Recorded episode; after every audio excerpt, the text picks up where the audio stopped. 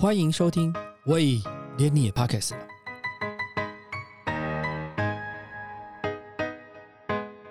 大家好，我是威廉，有两周没有上线了。这段时间我去了一趟印度，这是在二零一九年十二月二十五号以后首度出国，可想而知，内心当中是五味杂陈，而且目的地是印度，多少会有一些担心。从接到通知到出发，大概不到一周的时间。我对我来讲最卡的事情有两件事情，第一个是申请签证，那要填很多的资料，然后包括你父母亲的英文名字啦、配偶的英文名字啦，这些都得填写。然后我觉得这个花了一点时间都还可以，最主要是你必须先。提醒大家要先准备好你的照片的电子档案，大概是五乘五的。最后一关是要传近期的照片，然后要 print out 出来。那这个我差点卡住，所以跟大提下大家提醒说，这个电子档要准备好。另外，如果你在这十年之内你有去过印度的话，也最好把过去的资料找一下。那有一些资料如。上一次的签证号号码啦，或者是有一些你去拜访什么地方啦，居住地点这些都是要填写的。那另外一个件事情就是防疫的问题啊，因为 COVID 这三年哦，弄得自己很紧张兮兮的。那不知道会怎么样？上飞机口罩到底要不要全程啦？消毒用品可不可以带上飞机啦？然后大家知道吗？你你 hand carry 的随身行李部分有液体的管制，不能超过。一百 CC 嘛，那所以你你你要把不要带酒精啦，那带酒精会不会有危险呐？然后这种问题就自己一直在想，一直在想，然后就开始爬一些文章，然后看别人的经验怎么样，最后就买了那个呃酒精含有酒精的湿纸巾啊，然后那个什么口罩的芳香剂啊，清凉的啦，因为印度比较热嘛哦，然后就准备了一大堆防疫用品，后来发现啊，其实这些东西呢。都用不上。那天一大早，大概是四点五十分，我就请了机场接送来来接我，然后就去了机场。你真的觉得哇，三年没到过桃园机场哎，那种感觉很奇妙又很兴奋。所以你到了机场的时候，看着空荡荡没有人，很快就。办好了 checking 的手续，然后就通关。通关也不像以前大排长龙的人流，人也很少。然后一进去什么都没有，什么人，其实那个感觉是很舒适的。然后就一路进去之后呢，然后就当然就开始机场，那就等准备等登机嘛。然后就开始做过去的动作。其实最近机场的免税店的。格局白色也有变化，跟之前的样子都不一样，就增加很多新店，所以那种新奇感是一进去一一通关之后那种感觉就出来了。然后因为刚好在六月底的时候，我发现自己护照过期了，所以刚好就就办了有有有去拍的照片，然后就办了护照啊、台胞证啊，都去把它更新了。所以其实这次做这个前置的这些。的护照动作就还没有在浪费时间在等待，然后就可以进入那个所谓的后面的所申请签证的事情这样子。那一直到飞机上面其实都还算蛮开心的。然后真的上了飞机之后，其实口罩你说能不能戴得住？我我自己说实在话，我全程尽量能戴我还是戴，但是有些时候吃东西啊、喝水啊什么，我是没有戴啦。所以那种轻松自由的心情。是有一点点回到二零二零年以前的那个状态，就觉得好像真的自己要出国去了，然后要去一个陌生的地方。我我这度还准备还什么？因为我为了避免带那个酒精嘛，哈，所以我就带了那个酒精的擦布。可是实话讲，我买了两包，从去到回来，好像我只用了两张而已，我也没有用的太多。那我有带次氯酸水什么，几乎全程我也没用到，也没有。很 sensitive 的，在那个每每一个桌子啦、椅子啦，或者就喷来喷去的，我都好像都没有做这件事情，反而就是很平常心的去做了一趟旅行。所以，当然我觉得是个人，因为我自己本身前一阵子确诊过嘛，所以呃抗体还算蛮高的，所以我就相对的那个 worry 的程度就没那么高。那所以就怀着这样的心情，就一路的很开心的就飞着飞着，那就睡睡醒醒看电影这样子，几个小时过去了，就到了新加坡。呃，等转机。那到新加坡的转机大概要等将近快四个多小时。本来想说在机场免税店晃晃啊，然后贵宾室坐坐就算了。就后来呃，有朋友就建议说，哎，你可以去看看那个 Jo Changi Airport，它就是一个在二零一九年四月份新加坡建立的一个新景点，那叫做星耀樟宜。那它就是。在一个大的建筑物里面，那个建筑物是有有很著名的、有得奖的建筑物，然后在里面将呃绿化跟花园发挥的非常淋漓尽致，而且也有一个有一个世界最大的室内瀑布雨漩涡。那事实上，其实。对于孤陋寡闻的我来讲，这些我是不知道了。那是因为朋友建议说，哎，那可以去看看。所以呢，就匆匆忙忙的就在机场里面就填写了那个新加坡的入境申请，然后就拿着入境申请就是就进去了。所以其实如果你你要做一个机场转机的行程安排的话，如果在新加坡的时候，如果有个比较长的时间，可以真的是可以去逛一下这个，所以就张掖 Airport 就是新奥张掖，它其实。呃，出关你就看到了，它并不是在很远的地方，也不用打车子，光走路就可以到了。那有个上面有个五层楼这样子的建筑物，那中间环绕的就是那个最大的那个雨雨漩涡，然后大概你每个角落都可以听到。都可以看到，可以听到这个雨漩涡的样貌，听到这个声音，隆隆的水声这样子。然后你会配合周边的那个室内绿化，其实是还蛮舒服的一个景点。那可以到楼上，从顶楼。得到那个五楼可以进到它的那个呃有一个小小的一个园区，里面有一些活动的安排。那当然你花一点新加坡币，好像我记得不知道是呃十几块钱的话，你就可以进去到那个里面。我是没有进去啊，因为我觉得时间很赶，所以进去也不知道干嘛，那也没做什么功课，所以我就是在外面看看拍拍照。其实我我觉得还蛮开心的。那这个 c h o c h o Airport 大概。餐厅啊，莆田啊，这些平常比较知名的或者新加坡当地的这个小吃，大家都有。然后各大运动用品啊，精品店啊，一应俱俱全，Starbucks 啊，然后甚至于连乐天皇朝啊，什么都有。所以其实要吃、要喝、要买、要逛，其实都很方便。那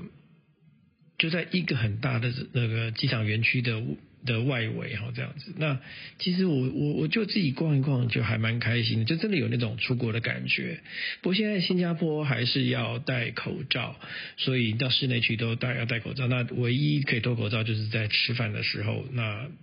他们新加坡人是跟我们讲说，那个上他们都很一到餐厅就是希望那个餐店家赶快上菜，先赶快上茶，因为上茶就可以脱口罩这样子。这个地方是一个蛮值得逛的景点，那包含 Nike 啦，或者是艾迪达这种品牌都有，然后或者你可以坐在那个呃雨林的旁边发发呆。然后听着，那因为里面还蛮凉快的嘛，因为冷气空调啊，那种，然后再加上绿化跟水的感觉，其实是还蛮不错的。那它的空中花园哦，那有各种不同的收费，有各种不同的活动嘛。大概一般来讲就是五块钱破币就可以进去的。那你如果有什么要参加别的活动的话，它有各种不同的收费，那你可以再去呃五楼参考看看。那中间当然它是有一个，我在外面看它中间是有一个桥啦，那个新悬桥你是可以接近那个瀑布旁边拍照这个样子。那有一些什么迷宫啊设施，然后弹跳啊高空弹跳这些东西。那所以我觉得是还蛮值得花点时间去逛逛的景点。如果你经过新加坡转机的话，诶，可以去试试看这个地方啊，就樟宜 Airport。那这次呢，印度这这个行程呢，哦对，还要提醒大家一件事情，在疫情期间要进印度的话，你要去上网去找，印度有一个呃，必须要做四十八小时之内的健康声明，那个要提前把它列印出来，就是你大概在四个四十八小时之内要去做这件事情，然后申报一些你曾打过的疫苗什么的。那一般像我们出国的话，当然我们的那个健保的 APP 上面可以找到那个你接种的记录，然后可以去申请接种记录的那些内容。有的地方呢。需要知道你的疫苗打的剂量，比如说一剂两剂，什么时间打的？有的是要你揭露的是那个疫苗的内容是什么，比如说你打莫德纳、BNT 还是高端那什么，那那个那个是要揭露，所以它有两个形式，那你要去注意当地需要你准备的形式是什么，那你就要去准备那个资料。那像我是把两份。两份资料都印出来，然后其实现在上网很方便嘛，你就把那些东西都带好。然后印度入境的那个健康声明呢，大概你就多准备几份。那不知道什么时候会有可能会被看到，会收，会跟你要求，那可能你就就就要给他。那那这些都是必须得注意的事情。那我们这次去一开始去的是新德里机场，然后去新德里。那新德里是印度的首都。那印度来讲。它是一个蛮有意思的国家，因为过去你也知道，它曾经是受过英国的殖民地嘛。那它的境内使用的各种语言大概有一百二十二种。印度有将近快十四亿的人口，那当然它的中央政府的官方用语是英语跟印度语嘛。哦，那各州有他自己的他自己可以用的地方的这些官方语言。所以列在印度的政府里面的官方语言里面有二十二种，那也蛮有各种不同的风情的一个地方了哦。那大家也知道说，印度是一个呃倒三角形的一个大陆，然后然后旁边两边都是接近海洋。那其实印度人哦，因为这次我们去的时候呢，有先前有一些印度的朋友跟我们先做一个前行的导览，所以其实。我们就开始了解到说，印度的这个公务人员其实是一个蛮优秀的公务人员体系。他大概就是那个百一两百万人里面只考几千个这样子哦的的这样的考试。所以你就想说，这样的人里面其实是要应该说他的学识、他的知识就都有一定的能力哈。印度也知道嘛，它北方是接近喜马拉雅山，然后有恒河平原呐，有德干高原呐，然后到。呃，南边到印度洋，西边是阿拉伯海，那东边是孟加拉湾，所以你觉得这个地方其实是一个靠海的地，有四面有三面是临海哦。但是其实我们到了新德里的时候还是蛮热的。那所以我我我觉得印度这个地方带给我的感觉，从小到大就是一种比较神秘，然后。呃，比较很多印象来自于宝莱坞，我昨天看那个《三个傻瓜》啦、《马洪巴利》啦这样的电影哈，宝莱坞电影，所以当然对宝莱坞啊这种也有一些憧，也有一些憧憬。那所以其实我本来想象的德里、新德里是一个样貌，那我到的时候已经是晚上了，所以就没看见什么太多东西。可是觉得路上的车子是蛮塞的，然后交通上好像。traffic 的问题还是蛮严重的，跟以前我之前几十年前去过 Bangalore 的那个状况是一样的，就是很塞车这样子。那这次我们主要当然是我是跟公司被公司派去的嘛，那那就是看一些印度当地的投资环境啊，然后看看他们的建设状况怎么样嘛。那坦白讲，我觉得那个感觉有点像是。二十几年，我第一次去昆山的时候看到的样貌了，就一切都还比较呃还没开始。但是呃，我觉得我很意外的是，它的我觉得印度还是必须肯定它的这个软体的 service 是很强大的。像当地的那个电子商务就非常的发达，他们现在呃有些地有些那个。快速到货可以做到一个小时之内，一两个小时之内快速到货。为什么？因为其实印度的人力很便宜啊，大学生、大学毕业生的薪水大概是大概三万块卢比，然后八千块台币这样的样子。所以其实他们的人工是比较便宜的。那但是呢，你想，印度大部分的经济并不是多数人应该不是那么富裕的地方。可是他们的行动支付却是整合成一个钱包。那后来我就问他说：“那那那对于其他的那些人，如果你没有办法四 G 上网、五 G 上网的人怎么办？”他说他们用一个呃改写晶片的方式哈，然后去让那个三 G 的人可以做行动支付，这点我是还蛮 impressed 的。虽然我们大家都知道说这个东西要做到技术上是当然是。本来就知道是可行的，可是实际上，在一个真正地方、一个国家推动，让大家都可以进入这个情境来讲，我觉得这还是算蛮难能可贵的。特别是印度这个地方，因为它我刚刚讲嘛，它这么这么大的一个地方，它是属于一个比较邦联的呃制度，所以它的地方跟行政上面的关联性来讲，呃，中央有中央的政策，地方有地方的。政策，所以这两件事情，你说要去印度投资的话，除了你管中央的政策之外，你还要管到地方的法规是什么东西。其实它是有一点点的需要花点能能力跟时间去把它搞懂的。所以你说要要把一个东西能够全部的都推过去的推动的话，其实有真的有它的困难度。所以我我才对于它的软体的这块，其实我我感受到的是还不错的。我记得我十年前去 Bangalore 的时候呢，那时候手机大概就只能传传讯息而已。那多数的地方四 G 以上的环境，用我们的漫游大概都做得到，那都还都没有什么问题。然后我有一天到一个比较。不一样的城市的时候，手机一度是接不上。后来其实你用手动的方式去拨接，大概都可以完成手机上的漫游。所以我想，印度这件事情其实在于，如果你要进行所谓的工业的重大投资的时候，可能是要考虑的事情比较多了。中央跟地方的法规，呃，它是有比较多的需要去考虑的地方。但是我觉得软体这件事情，我反而非常的。有兴趣在研究他们的呃工程师，那因为曾经我跟同团的朋友在谈到说，呃，他说，哎，其实我们台湾可以帮助他们，我们可以做一些什么规划。后来其实我的我的想法就我觉得，其实印度的有些东西的领先我们的地方，搞不好都是我们自己都还不知道的。所以不要说是谁谁教谁，搞是他们教给我们的这个软体部分。因为你看很多在我们看看现在说的。Google 啊，或者是那个 Microsoft 的 CEO 都是印度籍的，其实他们的人很多数的是非常优秀的，所以我觉得如果是有在做 software 的 service 的部分，在考虑印度上来讲，应该是可以的。但是你如果说比较属于是工业性质的东西在那边的话，我觉得周边的所以的生产链这件事情，呃，产业供应链的这件事情，可能要比较考虑一点。像这次我听到最多的一个就是 ecosystem，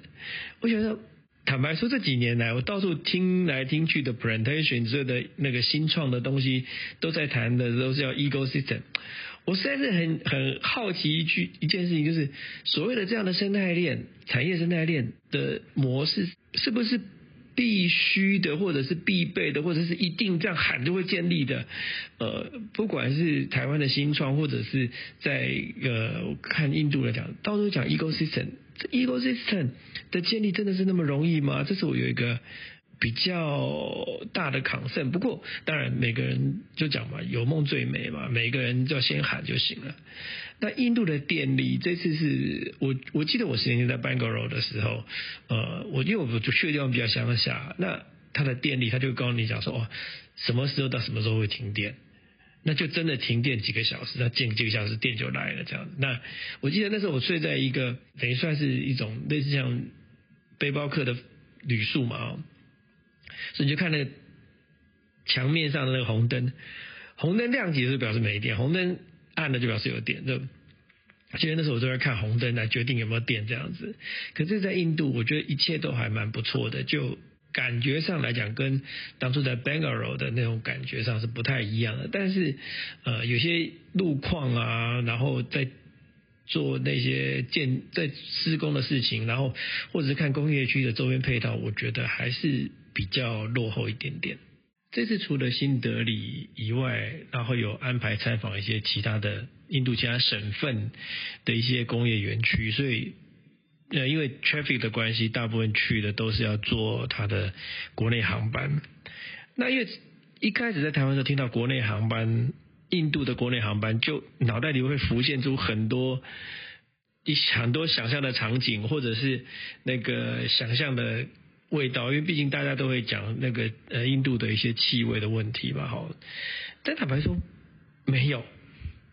我感觉非常好，就是呃飞机也算新，呃内部也很干净，然后也没有什么那杂七杂八的味道在里面，都我觉得它都维持的一定的。一定很好的礼礼貌，或者是很好的样子哈，这个这点让我有点有点惊艳的。那飞行过程也还算也很平稳，也很舒适，然后它也有提供餐点，所以这是我第一次旅行哈，在呃这种像比如说像那个在美国做它的国内航空啦，或者在中国做它的国内航空。或者印度做国内航空，其实我在印度做国内航空，我的感觉并没有跟比相对其他地方来讲比较不好的地方，我觉得其实也蛮好的。我觉得这是另外一个让我很惊艳的地方。那当然，印度国内航空里面你可以去参观它的逛它的机场嘛。那它其实不管是那个德里的机场或者孟买机场，其实呃进了那个安全检查之后都还算还蛮好逛的。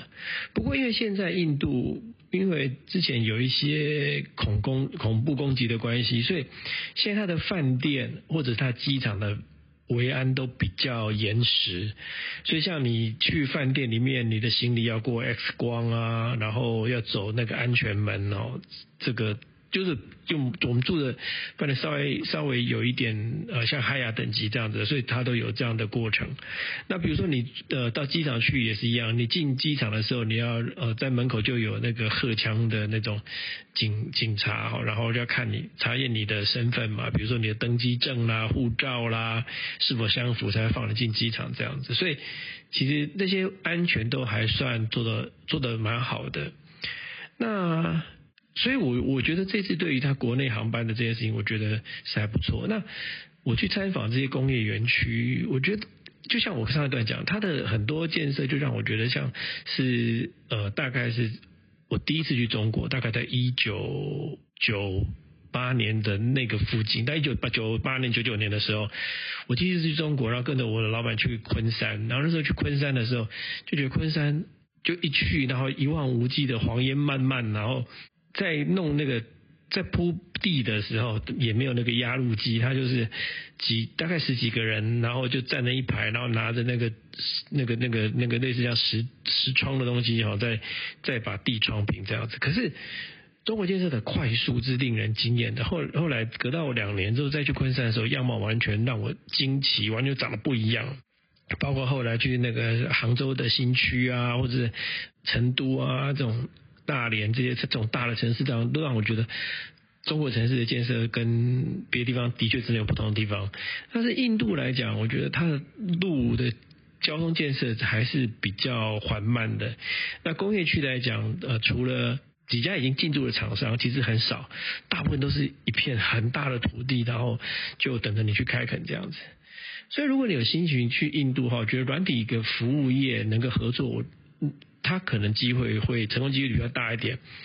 那但是硬体的，我觉得我会认为说硬体的服务，包含电力、水利这部分，可能是要再考虑看看，然后或者周边配套。他们最近常这次去常听到他们讲 ecosystem 嘛，然后每个都是 ecosystem 这样子。那所以我觉得 ecosystem 到底有没有成型？当然，我觉得这是见仁见智，看着每个人的评估了。然后就回想到我十年前、十多年前为什么去印度啊？因为我是信仰藏传佛教，然后我有皈依一位法王，红教的法王。后来没多久他就圆寂了。那圆寂了之后呢？那时候刚好我台北还有一些很多事情在做，所以我也没办法去参加他的典礼。那大家也知道说，其实，在上个世纪。初期因为一些战争的关系，所以有很多西藏的这些上师们，包括黄教的或者是红教的这些老师们，他们就到印度去落脚。像达赖喇嘛在达兰萨巴，大巴法王在达兰萨巴，然后有一些呢就辗转的就到了南南部的印度。我其实这个东西很巧。我十十年前去印度的时间，大概也在那个时候的八月份，跟我这次去的时间几乎是 overlap。有天早上起来，我看到 FB 出来的那回顾的时候是，哎，十年前的今天，我也是我在 Bungalow 的附近的一个叫买售的地方。那其实那段过程是我一直很经，我一直很回味的，因为呃南印南部的印度 Bangalore 买售 Bangalore 附近那个买售那地方呢，在现在这个天气是非常凉，是算凉爽的，气温可能是我当时去的时候，大气温在二十度上下，那那时候常常没有电，那没有电的时候呢？因为没有冷气也没有不舒服，因为天气算凉爽嘛。你穿我有我那时候记得我衣服除了衬衫之外，里面好像还一个内衣吧，但是也没什么流汗。然后因为那时候在那个印度庙里面做八关，在那个寺庙里面做八关斋戒，然后呃当呃三天就少雨，然后也禁禁食，就是禁止吃食物，但。后来有有一天有一次吃一餐啦，然后喝水，大概就在那一餐的时间。那其他部分，呃，大部分的时间都是就是很安静的跟着一呃跟着礼拜啊，跟着跟着诵经啊，反正那就跟着修修修行这样子。其实那个感觉很好。我我记得呃，在印象最深刻的是最后我要离开的凌晨。大概五点四点多吧，然后呢就被叫醒，然后我们他们带那个那个那个老师，他们就带我们去一个州旁边的一个高山上面，以前是佛教的圣地，后来后来就变成是那个印度教的地方这样子。呃，以前相传那个地方是一个达摩达摩祖达摩的呃成道的地方，哈，就是在达摩的圣地。然后那个山的名字我忘记了，但是我永远会记得我。凌晨清晨三四四点多的时候，跨出那个宿舍的门口，然后看着星空，看着天空。我好久没有看过那种满天繁星的样子，在 Bangalore 那个地方我看到了。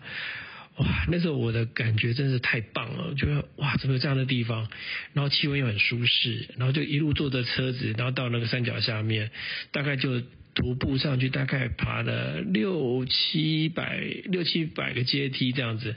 然后来到了一个来到山顶，然后在那边放天马啦、诵经啦，其实很开心。然后下来之后没多久，我就准备回台北嘛，那时候还依依不舍。我记得我那时候到那个呃，我那去那个我去的那个庙叫南卓林寺嘛，然后在。我记得在最后那个转转金塔走一圈，然后各个各个各个那那那一段时间，呃，坐的八关在地方走一圈之后，后来那种感觉是要离开是依依不舍的感觉哈。所以对到这次我去印度的时候，当然不是因为宗教的行程，是因为公司的一些合作，然后请我去呃一起去去有机会去去观摩一下，所以感觉上面不一样，就行。做修炼的行程跟做 business 的行程是不同，但是总的来讲，在印度我的感觉总是非常好的，就是没有让我觉得很不舒适的地方。然后在印度的吃是吃什么？第一个讲吃，再接下来讲饮水。那吃的部分呢？呃，我后来终于理解到为什么会这样吃。我我们一开始的时候呢，他可能会给你呃。做法就是，当然有有所谓的自助餐嘛，那自助餐就每个人挑自己想要的东西，像早餐自助餐，或者是有些中午的时候安排自助餐。可是多数的自助餐呢，它我吃了大概三顿到四顿的自助餐呢是，呃。我们就在餐桌上面，他开始会先上个前菜，可能是一个汤，然后一点一碟什么呃类似沙拉的东西这样。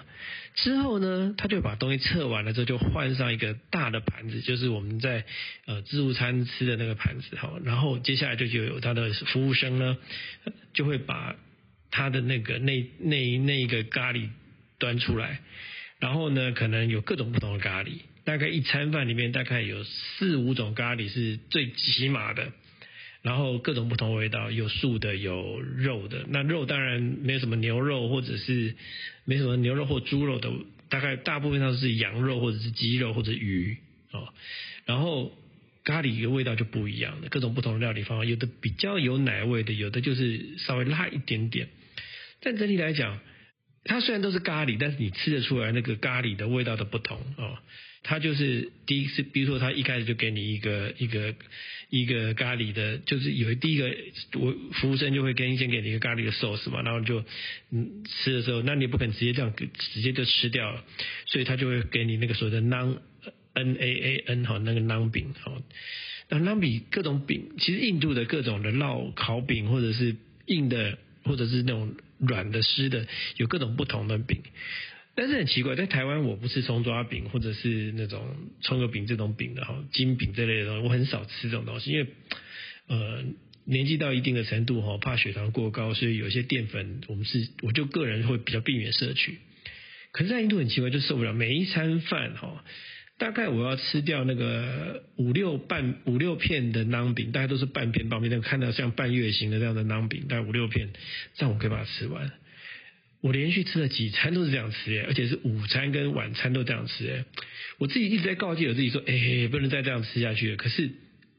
没办法，手就停不下来，嘴巴就停不下来，拿到就吃，因为它的劲道、小的香气，然后沾上那咖喱酱的味道，其实都很，我觉得就我就很适应。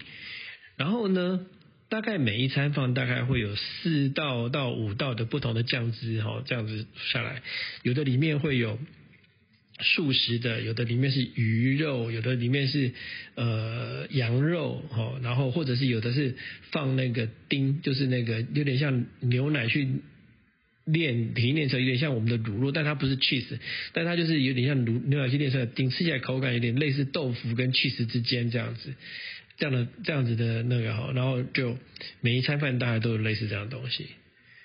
一直到后来我要离开的时候，就跟在印度当地。陪伴我们的朋友在聊天的时候，讲到印度的呃职场啊，做用人的风格。他说，其实印度的餐用餐的方式是重视分享，所以他们基本上都没有所谓的套餐。不过，一本是我最后一餐到中餐都没有那种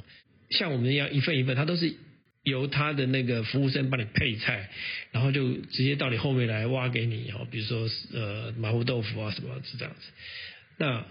所以每一餐都是五六五六份的咖喱，这样吃起来其实是蛮饱的。但是我好像也没吃到说我想要去吃中餐。不过话说回来了，在其中过程当中也有一些部分的中餐掺杂其中了。其呃，我吃到过一道水晶饺。后来跟，然后还有一个是类似像汤类的这样子。后来我是跟那个服务生，那服务生他很怕我吃不惯，他就问，就是一直很关心说你们吃的习惯啊，吃的如何这样子。后来我跟他说，哦，那个中式的我是没办法，你们的中式我没办法，但是我觉得你们的印度咖喱非常好。那喝呢？呃，因为其实临行前就很多人在告诫说，印度的水是要小心的。有的夸张的讲说什么戴眼戴洗澡要戴蛙镜啦，哈，嘴巴紧闭不能把它水吃到啊，会拉肚子怎么样？我是没有到那个地步，但是我有小心一点这个这个事情了哦。然后帮刷牙，他们说不要用印度的水刷牙，然后用用自己就用自己房间的杯那个呃罐瓶装水去刷哈牙这样子哈。那就有个有趣的事情，因为那一天我们住的饭店，地板住的饭店，然后。呃，我想说瓶装水嘛，就是那个饭店有有自己装好的一瓶一瓶玻璃瓶的瓶装水这样子，那上面有套上，就是在盖瓶盖的部分有套上那个塑胶的封包，然后上面有打上呃制造的日期这样。所以呢，我我还把那个车上拿到的那个矿泉水呢，飞机上拿下来矿泉水那两瓶呢，拿来去来去在那个热水器上加热，然后顺便刷一下热水器这样，就是那个那个那个热水瓶这样，然后。去喝那个瓶装水，后来我还我的同行的朋友还跟我讲说，哇，你敢喝热水？那他们都不敢，然后就想每个都每个人都拼命在节约各种不同的呃，在捷运上呃，在那个公车上拿到，在在那个接驳车上拿到的，或者在飞机上拿到的，只要尽有可能拿到水都倒在包包里头带回去啊。可是。我在饭店里面喝那瓶装水，喝了几天，其实我真的还好，没有拉肚子。其实我觉得还 OK 啦。这个跟以前的概念应该，我想这个应该要慢慢可以被修正。然后我觉得水的问题就是在印度的话，用水要小心一点点。然后呃，另外的是，我觉得印度最大一个文化是茶嘛，哦，大吉岭茶或者是阿萨姆茶这样子。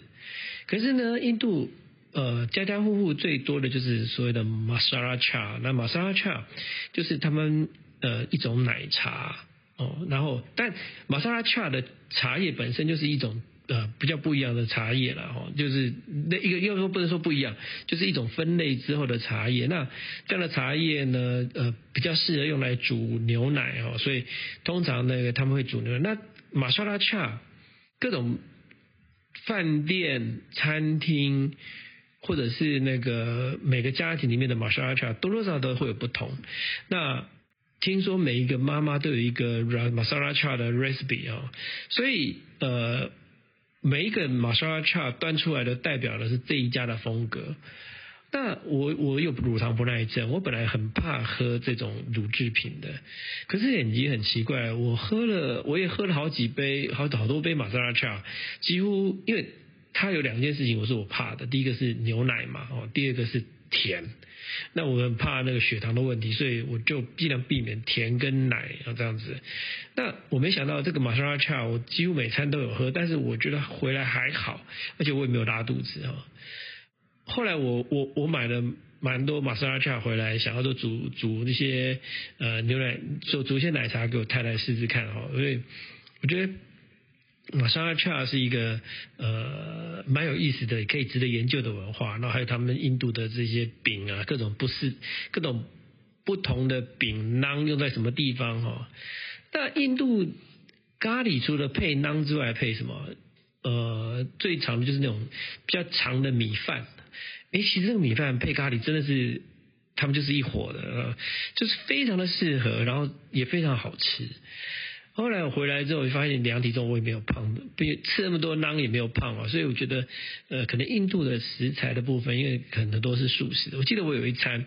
那那服务生来问我说：“那你要吃肉食还是素食？”后来我选了素食。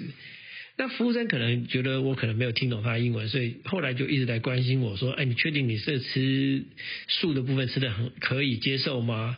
那我刚才说费心，我其实我后来那已经。已经有好几餐的经验，我发现说其实素的咖喱并没有比较不好吃啊，因为他还是很用心在做它的配料，所以其实我觉得我对素的咖喱的接受度还还算蛮高的。呃，总之我我觉得在吃的部分，我个人是还蛮喜欢或者很适应在印度的那个环境啊。这次在印度旅行大概就四呃四个晚上哦，然后就回来。我觉得我这一次比较大的遗憾就是没有时间留在孟买更久。我就在孟买待了一个大概前前后后待不到待不到十个小时，后来当天晚上就坐飞机回台北了。那只是在坐中间做一些公司的参访这样子哈。我觉得孟买以前读书常常提到孟买嘛，你看环游世界八十天到印度也是讲孟买，然后那个有很多书都会提到孟买。孟买有个饭店，大概就叫就是塔塔饭店，呃，塔塔集团旗下的呃塔塔泰姬陵饭店，泰加泰姬陵酒店。呃，刚好我有朋友之前有去住过，所以他分享照片给我看过。其实那个地方好，我觉得那地方好漂亮哦。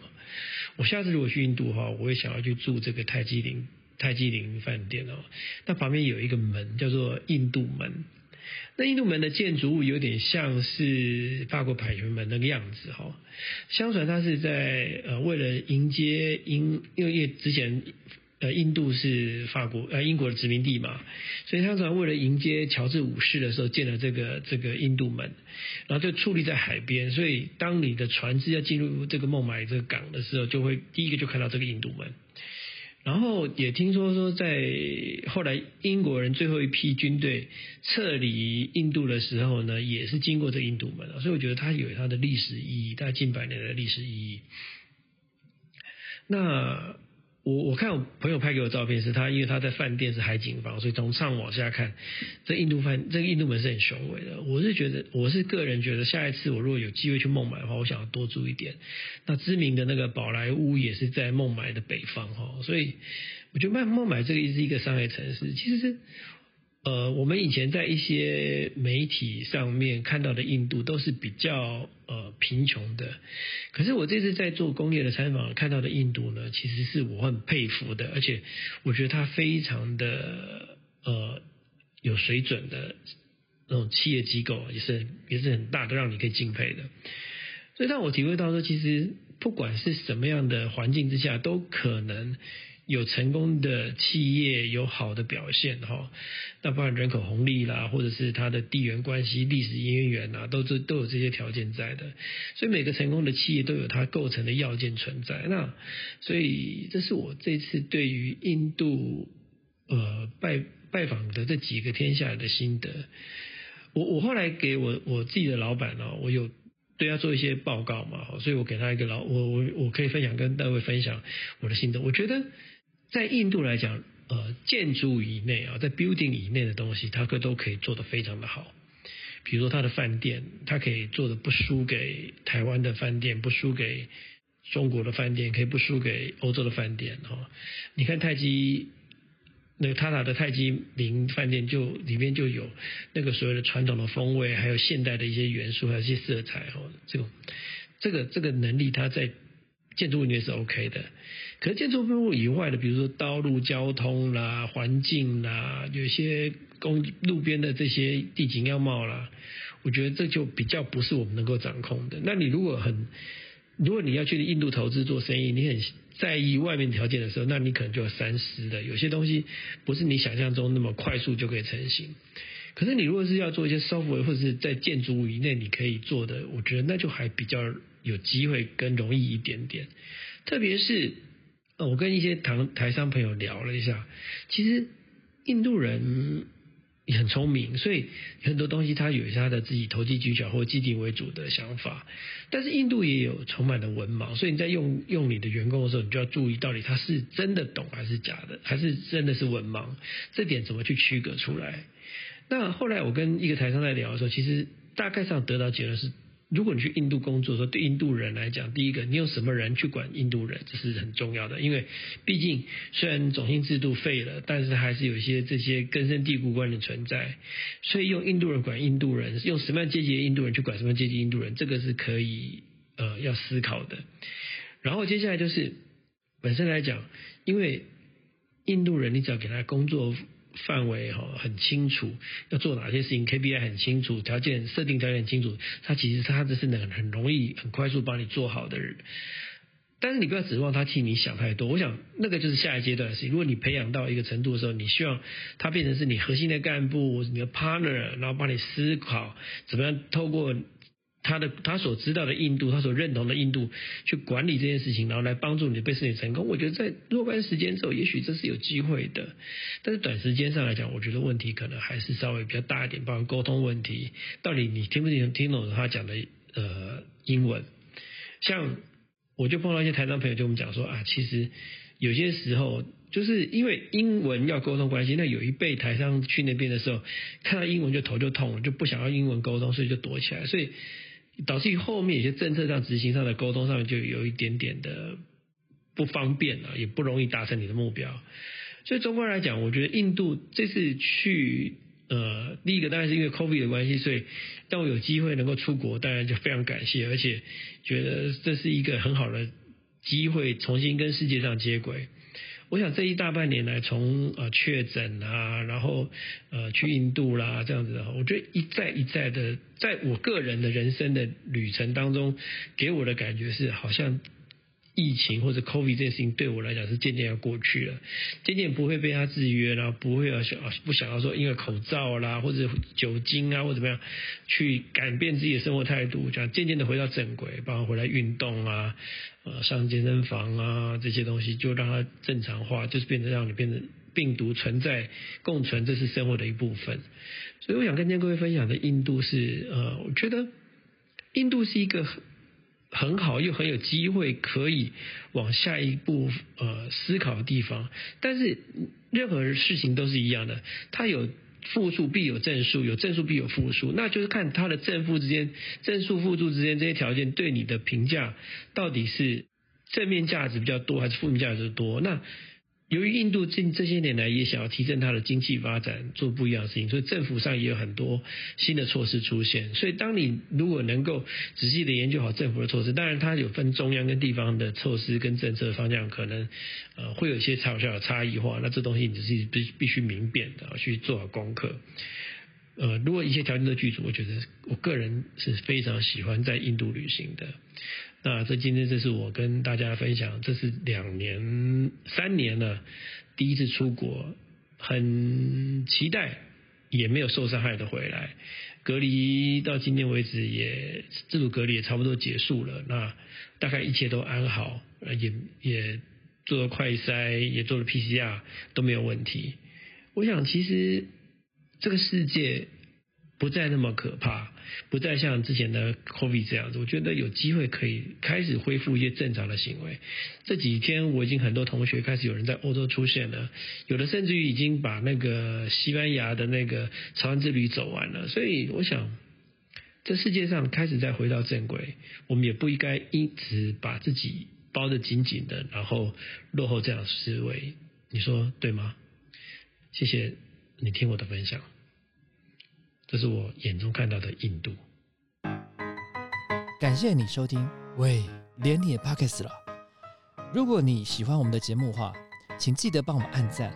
订阅、加分享，也欢迎留言告诉我们你对节目的想法，